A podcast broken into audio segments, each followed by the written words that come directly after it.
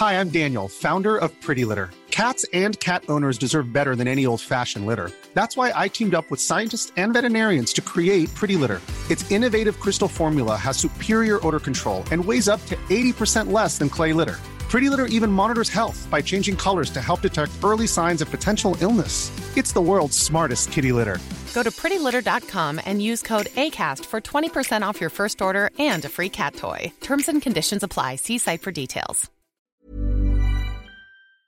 Exécuté par qui Fabrice Florent. Fabrice Florent. Bonjour, bonsoir, bon après-midi à tous et bienvenue dans ce podcast. Je suis Fabrice Florent. Dans la vie, je produis des podcasts d'interviews et de discussions et je crée des contenus. Enfin, vous pourrez retrouver tous mes contenus dans les notes de cet épisode. Dans ce podcast en particulier, on vous propose avec William et Martin 30 questions pendant 30 jours pour vous aider à trouver votre raison d'être. Alors si vous prenez ce podcast en cours, n'hésitez pas à aller écouter la bande-annonce qui vous expliquera le concept plus longuement et l'épisode d'introduction où Martin Serralta vous en dit plus sur ce qu'il entend par raison d'être. Et sans plus attendre, je vous laisse en compagnie de la question du jour. Alors, on est jour 23 et là on rentre dans la partie 7 qui s'intitule Rêve et projection. La question du jour 23, c'est quel est le travail de ma vie? Waouh Martin, pourquoi avoir posé cette question, franchement? C'est une question qui nous renvoie à euh, plein d'imaginaires. C'est-à-dire que si euh, tu demandes, tu poses cette question à un enfant de 4 ans, euh, il peut te dire je veux être pompier, cosmonaute, vétérinaire, danseuse étoile. Mais quand on la pose à un adulte, quel est le travail de ma vie? On rentre dans un champ qui est multidimensionnel c'est une représentation de quelle est la place du travail pour moi. Euh, et quand j'associe travail de ma vie et euh, au champ aussi de représentation dans le langage, c'est, ça peut être l'œuvre de ma vie. Est-ce que mon travail est mon œuvre?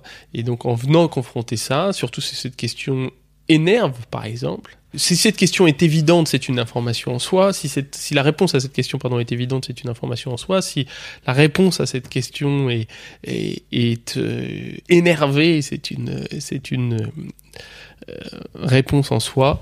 Et euh, en tout cas, elle nous, elle nous aide à nous inscrire, à nous questionner sur le sens du travail pour nous, la forme que ça représente et euh, surtout à nos représentations et projections de notre contribution au monde. Donc elle nous parle aussi de l'utile, euh, de notre rapport à l'injonction d'utilité ou non.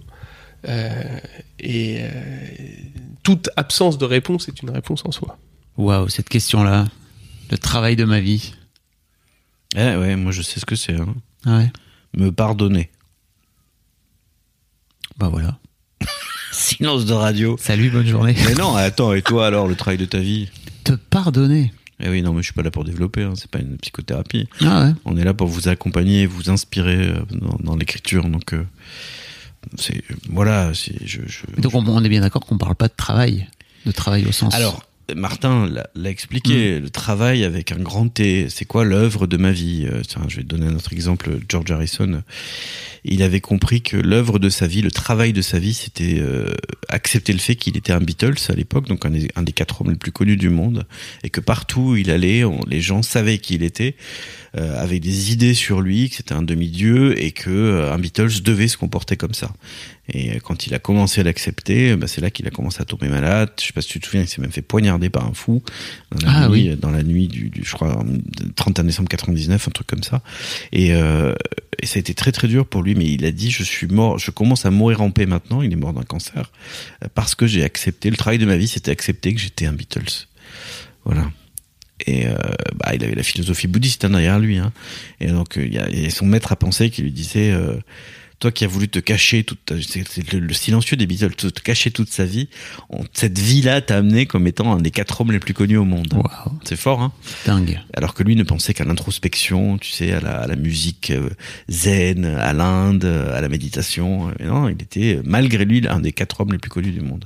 Et c'est marrant parce que les quatre ont eu un, un chemin. euh, Lennon qui était torturé euh, s'est dit je vais trouver dans la célébrité euh, une réponse Une à l'absence de mon père et de sa mère. Son père l'a abandonné, sa mère est morte écrasée. Euh, voilà, euh, le, le seul qu'il a à peu près bien vécu, c'était Ringo. Voilà, Ringo, le, le batteur. le battent. Et toi, alors, quel est le talent de ta vie? Écoute, moi, c'est d'accepter, je crois, de, de que je ne pourrais pas plaire à tout le monde et que je ne peux pas plaire à tout le monde. Ferait un bon titre d'émission de télé, ça. Enfin, je dis ça, je dis rien. Bravo, vous devriez faire producteur. Bon, à demain. À bon demain. courage pour votre écriture du jour. Ever catch yourself eating the same flavorless dinner three days in a row?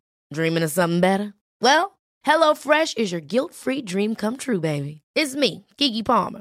Let's wake up those taste buds with hot, juicy pecan-crusted chicken or garlic butter shrimp scampi. Mm. Hello Fresh. Stop dreaming of all the delicious possibilities and dig in at HelloFresh.com. Let's get this dinner party started.